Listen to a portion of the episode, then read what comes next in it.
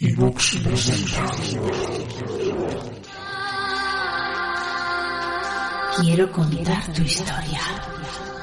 Un podcast de Valeria Sorches. Quiero contar tu historia. Tu historia. Porque detrás de cada caso hay una historia personal. Una historia colectiva. Una historia que merece ser contada. Yo soy Valeria Surchis y quiero contar tu, historia. Tu historia. Tu historia.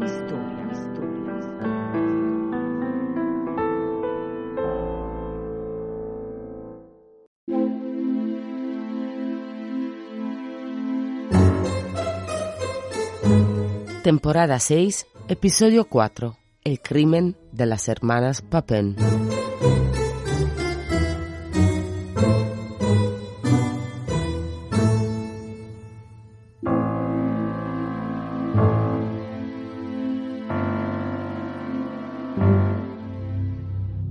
Es evidente que las criadas son culpables y la señora es inocente. Es tan sencillo ser inocente.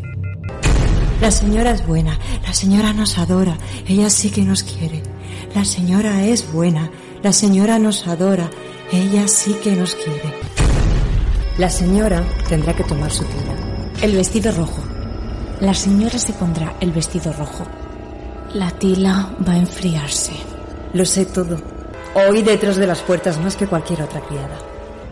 No permanezcamos aquí ni un minuto más. La casa está envenenada. Ya es la hora. Chille si quiere. Dé el último grito, señora, si lo desea. Por fin, la señora ha muerto, tendida en el linóleo, estrangulada con los guantes de fregar los platos. Le Mans, Francia. Diario, diario, diario. 3 de febrero 1933.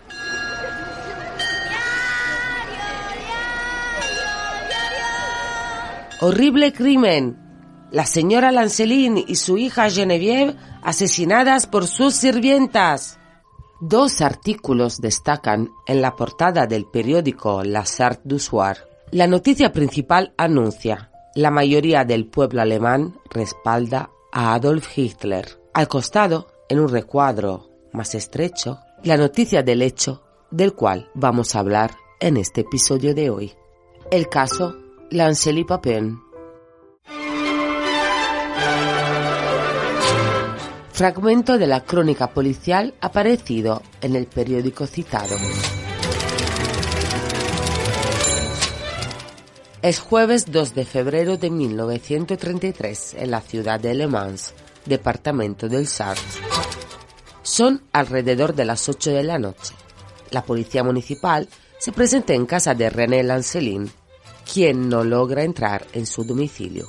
Fuerza la puerta del ex procurador judicial y descubre en el primer piso a la señora Lancelin y a su hija asesinadas, con los cuerpos horrorosamente mutilados y los ojos arrancados de sus órbitas.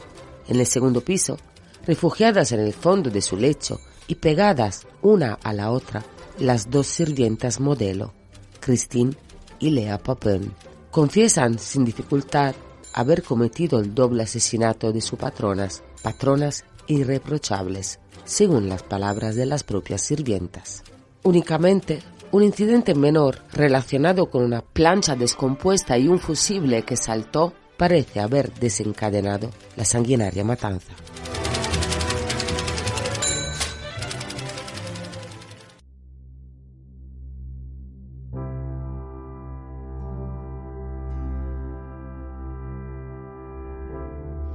Toda Francia se apasionará a esta historia, dividiéndose en dos. Una parte de la población reclaman una venganza ejemplar.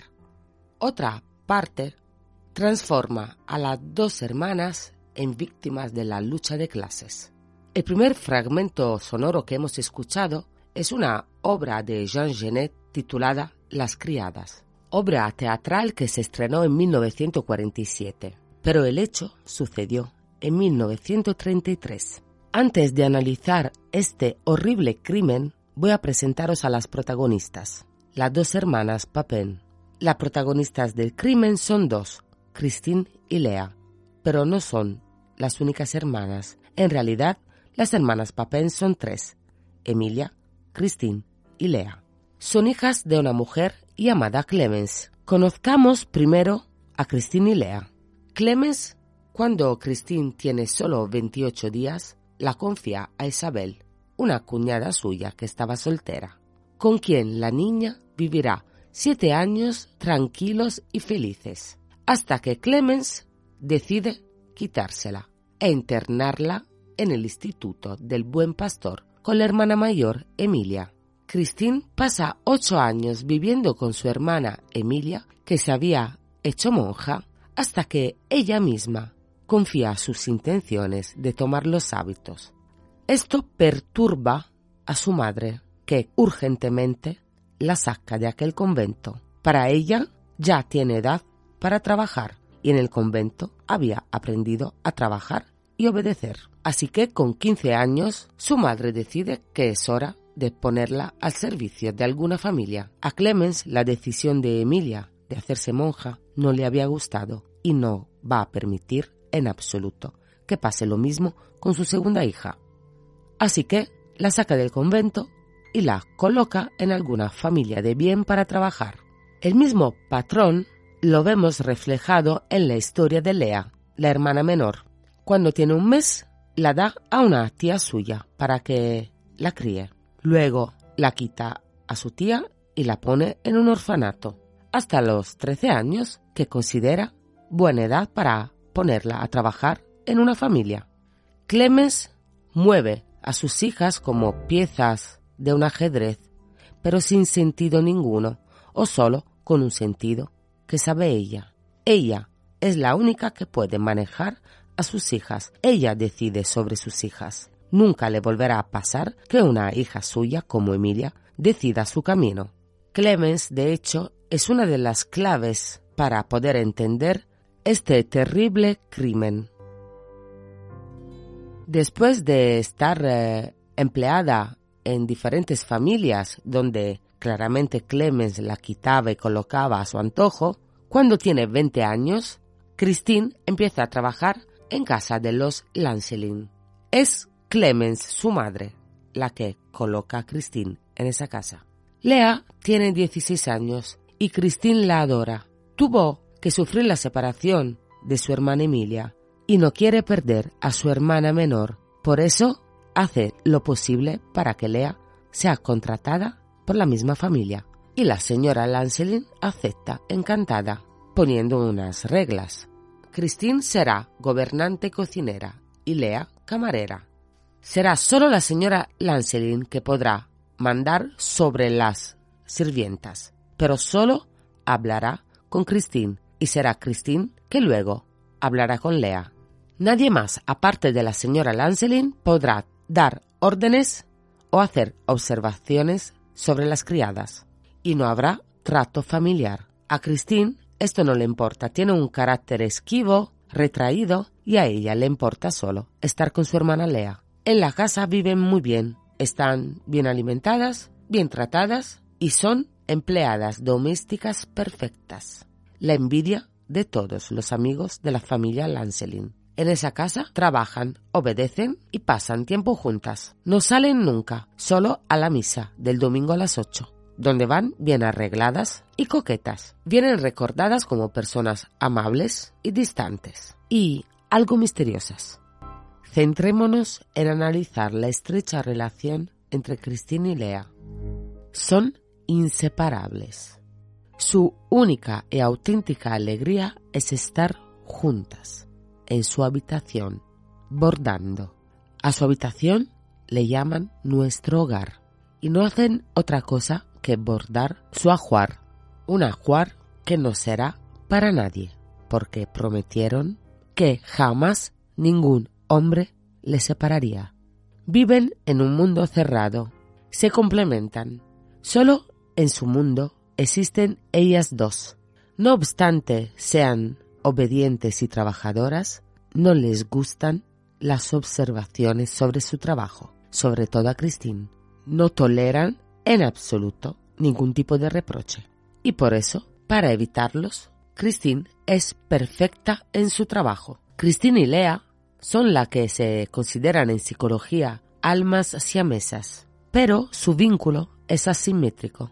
¿Qué significa esto? Que en esta pareja de hermanas hay una hermana fuerte y una hermana débil, y la fuerte es Christine. No son idénticas, son, como dicen en el libro de Vialet Bin y Coriat, una prenda y su reverso, el original y su copia, la voz y el eco.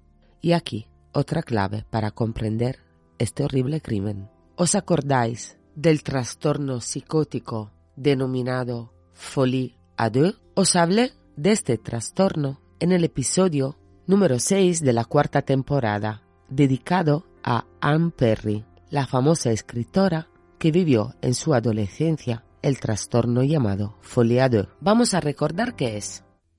El fenómeno de folie à deux se define generalmente como un trastorno psicótico en el que dos personas comparten un delirio. Se da generalmente entre miembros de una misma familia o individuos que viven cerca y en general están socialmente aislados y tienen poca interacción con otras personas. En el caso de las hermanas Papin, este aislamiento social es extremo. Solo trabajan y viven en la casa donde están empleadas y prefieren quedarse juntas en la habitación, no teniendo casi ninguna relación con el exterior.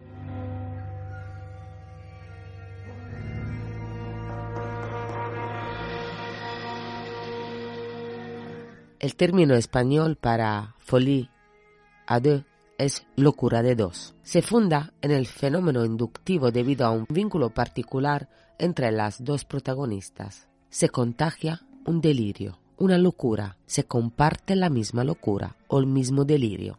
Pero este contagio se produce solo si se dan ciertas condiciones. Por ejemplo, un individuo equilibrado no se dejaría arrastrar al delirio de un alienado y tampoco un alienado no se va a contagiar con las ideas delirantes de otro alienado, porque cada uno de ellos está encerrado en su propio delirio. Para que se comparta el delirio entre dos personas, y más personas también, pero en este caso es de dos, tenemos que tener un primer sujeto, el llamado sujeto activo, portador de un delirio que le impone al otro sujeto. El otro sujeto es un sujeto inclinado a la docilidad, influenciable por el primero, que se dejará ganar gradualmente por la locura del otro. Para que se dé el delirio común, también es necesario que las dos personas convivan durante un largo periodo en un mismo ambiente, cultivando los mismos intereses, teniendo las mismas esperanzas y las mismas aprensiones, y una base de confianza mutua. Todos elementos que encontramos en la triste historia de las dos hermanas Papen. Recapitulemos, pues, antes de pasar a examinar la noche del crimen y finalmente contar cómo acaba esta triste historia.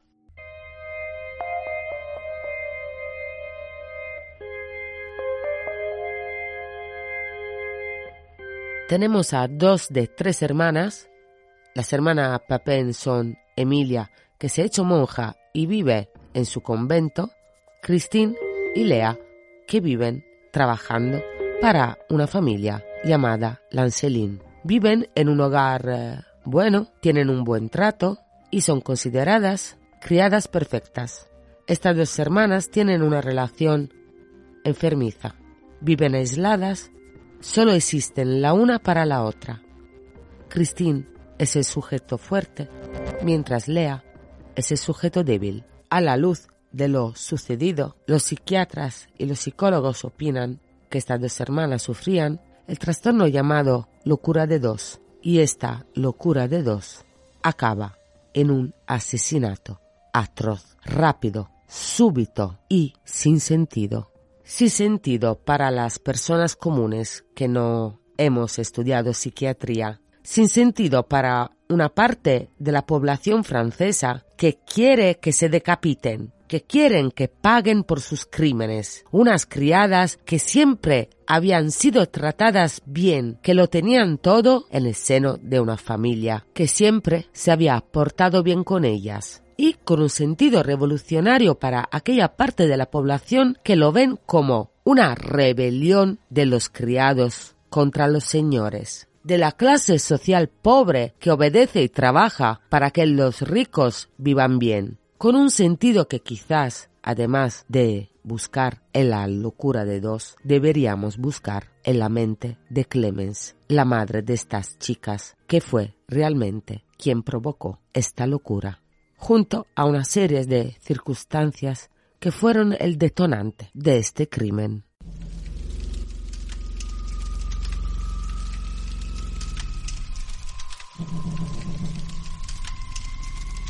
Son las 7 de la tarde del 2 de febrero de 1933, cuando la señora Lancelin vuelve a casa con su hija Genevieve.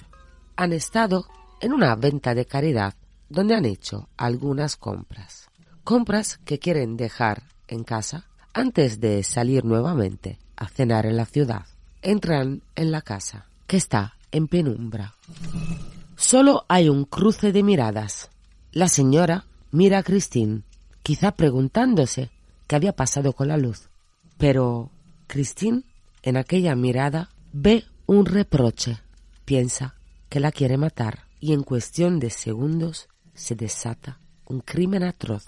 Las hermanas se abalanzan sobre las señoras, le arrancan los ojos aún estando vivas y después destrozan sus cuerpos con un martillo y un jarrón de estaño y para concluir cogen un cuchillo de cocina realizando una serie de cortes profundos en las extremidades de sus víctimas. Acabada la masacre, limpian los instrumentos utilizados, se quitan sus prendas y se acuestan juntitas en una cama de la habitación que compartían, esperando a que llegue la policía.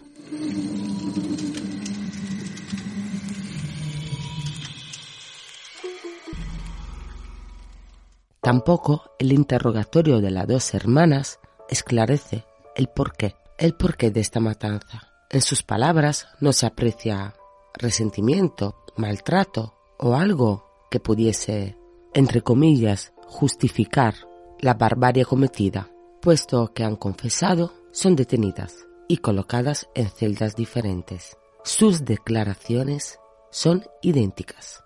Las hermanas pidieron explícitamente no estar separadas y a los pocos meses Christine parece enloquecer porque quiere volver a estar con Lea. Pide a gritos que le devuelvan a su hermana, su comportamiento se vuelve muy agresivo, muerde a todas las personas que se le acercan, hasta intenta arrancarse los ojos, como hizo con las patronas.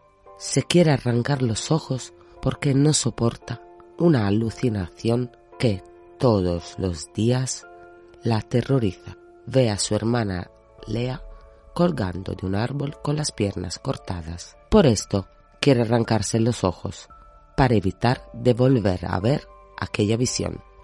Una noche, presa de una crisis increíble, consigue conmover a una guardiana que cede y le deja ver a su hermana. Christine se abalanza sobre Lea la abraza casi ahogándola e intenta desnudarla, diciéndole, dime que sí, dime que sí, al que su hermana intenta escaparse y la guardiana maniata a Christine. Esa fue la última vez que se vieron y Christine desde aquel momento se olvida de su hermana. El destino de Lea es ser condenada a 10 años de trabajos forzados y luego vuelve a vivir con su madre y junto a ella morirá a los 71 años de edad.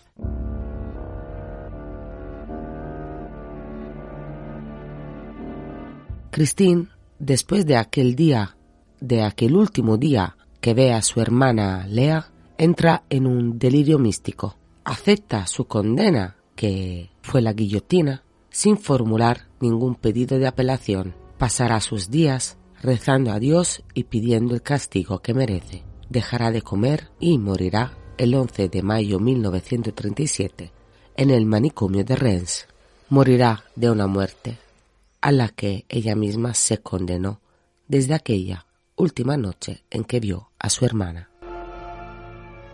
La diferencia en las condenas de las dos hermanas, Christine a la guillotina y Lea a 10 años de trabajos forzosos, fue porque realmente fue Christine la que mató a la señora Lancelin y a su hija Genevieve. Lea solo siguió los pasos que Christine le marcaba y todas las heridas infligidas por Lea fueron post-mortem. Está claro que en esta locura de dos el motor principal era Christine y el detonante fue la mirada, la mirada de la señora al volver a casa y ver que estaba todo en penumbra. La luz había saltado por un pequeño incidente con la plancha y sabemos que Christine quería todo perfecto. Aquella mirada en la mente de Christine se convirtió en un reproche, en un no sirves para nada. Y eso bastó para perpetrar esta horrible matanza. La escena del crimen es horrorosa. La señora Lancelin y su hija no tuvieron tiempo ni de darse cuenta de que algo extraño estaba pasando. Fue un crimen súbito, sin prevención y sin defensa un crimen furioso. Y después de la furia vino la calma y las hermanas esperaron a la policía juntas y confesaron todo. Aunque ya sabemos que este crimen está categorizado en el trastorno locura de dos, ¿qué fue o qué pudo ser lo que desencadenó esta furia homicida? Para los estudiosos del caso, podrían haber sido dos acontecimientos que os intentaré explicar de la manera más sencilla que pueda. Cuando la señora Lancelin contrató a Cristina y a Lea, dejó muy bien claro que era una relación de trabajo, señoras y criadas. Pero la señora estaba tan contenta con estas eh, chicas que un día, al darse cuenta que todo el sueldo que ellas ganaban lo mandaban entero a su madre, tuvo la iniciativa de decirles que eso no le parecía justo, porque ellas trabajaban mucho por ese sueldo, y lo justo sería que ese sueldo se lo quedasen ellas. Este gesto, en la mente de Christine, tuvo un significado potente. Ella deja de ver a la señora Lancelin como señora de la casa y empieza a verla como madre. Esa figura materna que sirve para proteger a una hija y no como su verdadera madre, que hace con sus hijas lo que le da la gana. Las deja, las vuelve a coger, las coloca en una casa, luego las quita, según como se le antoje, y cortan toda relación con su madre real, con Clemens. Empiezan a llamar a la señora Lancelin en su mundo, un mundo de dos, un mundo donde viven solo Christine y Lea, hasta la llaman madre. Esta ruptura provoca en Clemens una rabia, unos celos, una paranoia descomunal. Y es ella que le mete en la cabeza que se tienen que marchar de ahí, escribiéndoles cartas como esta. En la vida no sabemos lo que nos espera. Hay celos contra vosotras y contra mí. Desconfiad. Uno cree tener amigos y muchas veces son grandes enemigos, hasta los que están más cerca. Os han apartado de vuestra madre para que no veáis nada de lo que os hacen. Dios nunca admitirá que encierren a dos niñas. Os han apartado de vuestra madre. Os harán caer para convertirse en vuestros amos. Harán lo que quieran con vosotras. Partid. No le deis vuestros ocho días a vuestros empleadores. Partid. Clemens no soporta la idea de perder a sus hijas, con las cuales mantiene una relación de apropiación. A través de ellas, ella se siente perseguida. Según ella, alguien quiere apartar a sus hijas de su lado, porque no pudo aceptar que su hija Emilia dedicase su vida a Dios, alejándose de su voluntad. Clemens era una madre dominante que quería solo manejar a sus hijas. Sufre un delirio de celos y Christine empieza a manifestar un delirio paranoico, de persecución y de reivindicación. Quiere librarse, sustraerse a la influencia de su madre. Por eso Christine intenta romper el vínculo maternal. Luego hay otro momento que los expertos de este caso consideran importante. Después de las cartas de Clemens, Christine acude con Lea a la alcaldía porque quiere que emancipen a su hermana pequeña. Y ante la pregunta del alcalde, ¿emanciparse de quién? Las dos hermanas no saben qué responder y mencionan un supuesto secuestro del cual necesitan protección. El alcalde, no entendiendo qué pasa, le deriva a la comisaría y el comisario les encuentra totalmente chifladas y así alerta al señor Lancelin. Si yo estuviera en su lugar, no conservaría a esas muchachas. Son verdaderas perseguidas.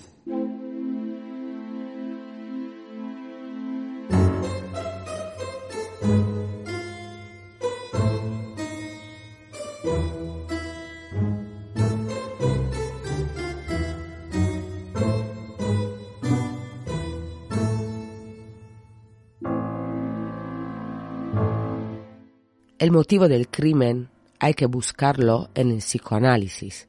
Es un crimen complejo, es un delito paranoico, que nada tiene que ver con el hecho que ellas fueran unas criadas y las víctimas unas señoras.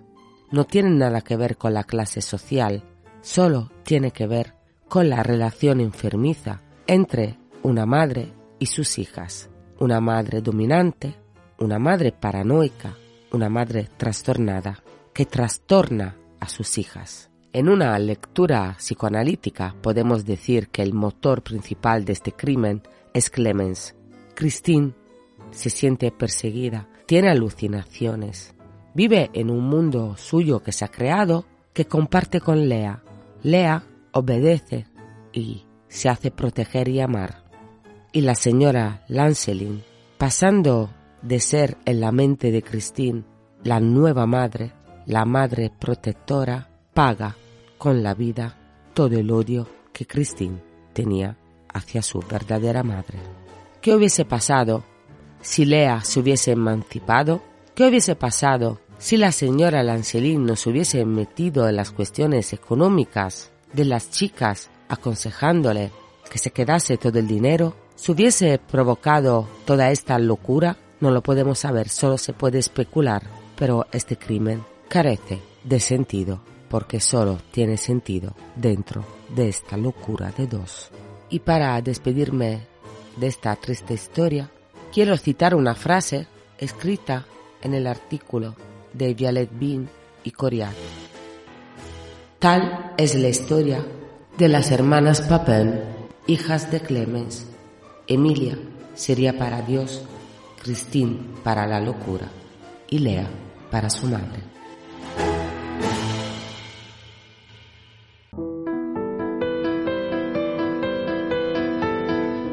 Habéis escuchado Quiero contar tu historia, un podcast escrito y dirigido por Valeria Surchis.